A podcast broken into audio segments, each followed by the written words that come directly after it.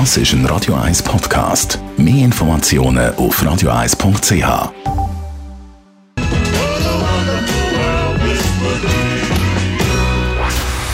Dr. Age. Der Vincenzo Paolino beantwortet die brennendsten Fragen rund ums Leben im Alter. Jetzt auf Radio 1. Ja, das heute wird ein eine philosophische Ausgabe, kann man sagen, Vincenzo Paolino. Warum oder für was sind eigentlich ältere Menschen da? Ja, die Frage wird äh, auch in einem Buch gestellt von Dr. Bill Thomas äh, aus den USA, einer der führenden äh, Gerontologen weltweit.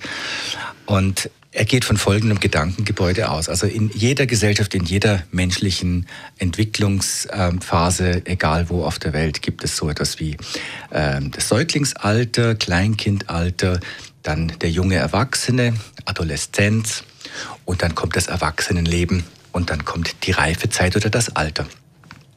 Und er sagt, dass wir in den westlichen Industriegesellschaften eigentlich ein einziges Alter zum wichtigen und, und, und am, am meisten ausgebauten machen. Das ist nämlich das Erwachsenenalter.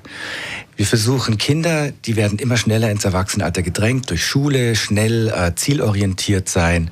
Und dann auch auf der anderen Seite des Spektrums versuchen wir das Erwachsenenalter so lang wie möglich sozusagen zu scheinen, ja, nicht älter werden, mhm. da noch ein Cremli und da vielleicht die Haare färben. Also das heißt, diese eigentlich aus seiner Sicht furchtbare äh, Konzentration auf dieses eine Stück des menschlichen Lebens, nämlich das Erwachsenenleben, das hält er für falsch. Aber er hat sicher auch eine Lösung parat. Also eben, für was ist der alte Mensch gut? Ja, er bietet, er bietet äh, Hinweise darauf. Man, jeder muss da wieder was selber damit machen. Es sind zwei Ebenen.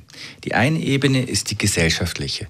Es ist eben so, dass Menschen im höheren Alter, im Reifealter sehr viel zu geben haben. Eben anhand ihrer Erfahrung, der Weisheit, der, wie man auch sagt, der kristallinen Intelligenz, im Gegensatz zur fluiden, wo bei Jüngeren stärker ausgeprägt ist. Und auf der persönlichen Ebene ist es eben auch so, dass man als älterer Mensch durchaus profitieren kann von dem, was man früher erlebt hat, diese Erinnerungen auch äh, immer wieder ähm, erleben kann und jüngeren Menschen etwas weitergeben kann. Zum Beispiel Mentoring. Es gibt ähm, Programme, die ältere Führungskräfte oder ältere äh, äh in, in, in, in Positionen waren, die heute gratis und franco jungen Unternehmern zum Beispiel helfen, ihre Firma aufzubauen. Das ist doch etwas Wunderbares, wenn man die Erfahrung kann weitergeben und wenn wir uns diese Plattformen auch selber schaffen. Und dann gibt es auch noch kulturelle Unterschiede. Also es gibt ja Kulturen, wo das Alter sehr hoch geschätzt wird und da sind wir jetzt vielleicht in der westlichen Welt doch ein bisschen drin, oder? Ja, das stimmt. Es gibt zum Beispiel in Japan gibt es jedes Jahr den Tag der alten Menschen. Der wird dort auch begangen. Japan hat ja eine der höchsten Raten von über 100-Jährigen weltweit.